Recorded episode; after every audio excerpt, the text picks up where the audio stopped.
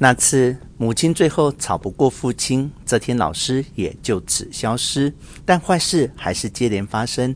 在东京的深川，有个名叫金泽富美子的十八岁女孩，写出非常精彩的文章，赢得社会的热烈好评。那个人的书据说比任何伟大小说家的书都卖得更好，一下子成了大富翁。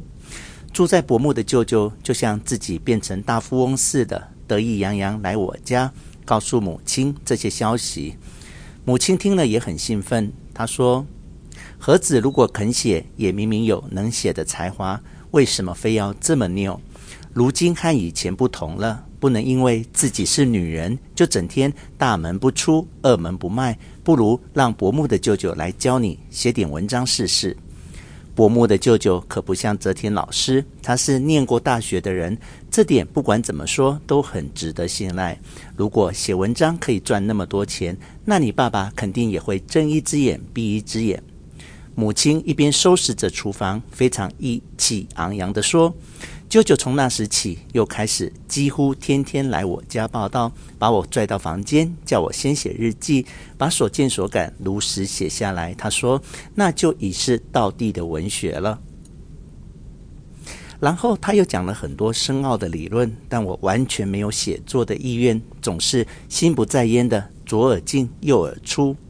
母亲的亢奋向来都是三分钟热度。所以当时的兴奋也只持续了一个月左右，之后他就忘了这回事。我有舅舅不仅没有退烧，还严肃地说：“这次我已下定决心要认真让和子成为小说家。到头来，和子除了成为小说家之外，没有别的出路。如此冰雪聪明的孩子，可不能随便做个平庸的人妻。除了放弃一切，献身艺术之外，别无他法。”云云。舅舅趁着父亲不在家，大声的这么劝说我和母亲。母亲听舅舅讲的那么严重，似乎心情也不太好，只是寂寞地笑着说：“是这样吗？这样盒子岂不是太可怜了？”舅舅说的话或许是对的。一年我从女校毕业，换言之，如今虽然我对舅舅那恶魔般的预言恨得要死，或许内心深处还是悄悄认同，觉得他说的不无道理。我是个没用的女人，八成是太笨了。我自己都渐渐不懂自己了。从女校毕业后，我突然变了一个人，每天都过得了无生趣。无论是帮忙料理家事、打理花坛、练习弹琴、照顾弟弟，一切的一切似乎都显得可笑。我背着父母，开始偷偷沉溺于低俗的言情小说。小说这种东西，为什么写的都是人家的秘密罪恶呢？我成了一个整日抱着淫乱幻想的不洁女子。现在或许正是我该听从舅舅以前的教导，把所见所感如实写出来，向神明道歉的时候。但我没有那种勇气，不是没那个才华。的确，就像是头上扣着一口生锈的铁锅，徒有满腔惆怅落寞，我什么都写不出来。最近我也想过尝试写作。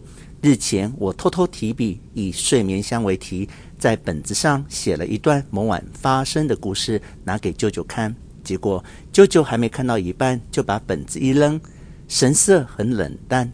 他一本正经地说：“和子，你该放弃成为女作家的幻想了。”之后，舅舅开始苦笑着忠告我：“文学这种东西，必须要有特殊才华才管用。”反而是父亲现在倒是随和的笑着对我说：“喜欢的话就尝试看看也无妨。”母亲不时在外面听到金泽富美子以及其他女孩一夜成名的消息，就会很兴奋。她说：“和子如果肯写，明明也写得出来，就是没有毅力才会一事无成。”以前加贺有个千代女。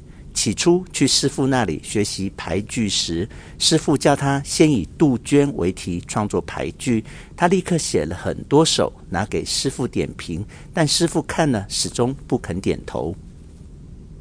于是千代女苦思整晚，蓦然回首，才发现天已经亮了。于是他随手写下“杜鹃复杜鹃，沉吟至天明”。写完拿给师傅看，师傅终于夸奖他。千代女写得好，可见做任何事都需要有毅力。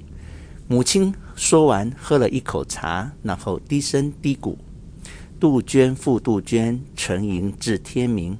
原来如此，果然写得好。”一个人啧啧赞叹：“妈，我不是千代女，我写了一篇什么都写不出来的低能文学少女，钻进暖桌看杂志就昏昏欲睡，因此以为暖桌是人类的睡眠乡的小说给舅舅看。”舅舅看到一半就不屑一顾。事后我自己重读，的确是很无聊的内容。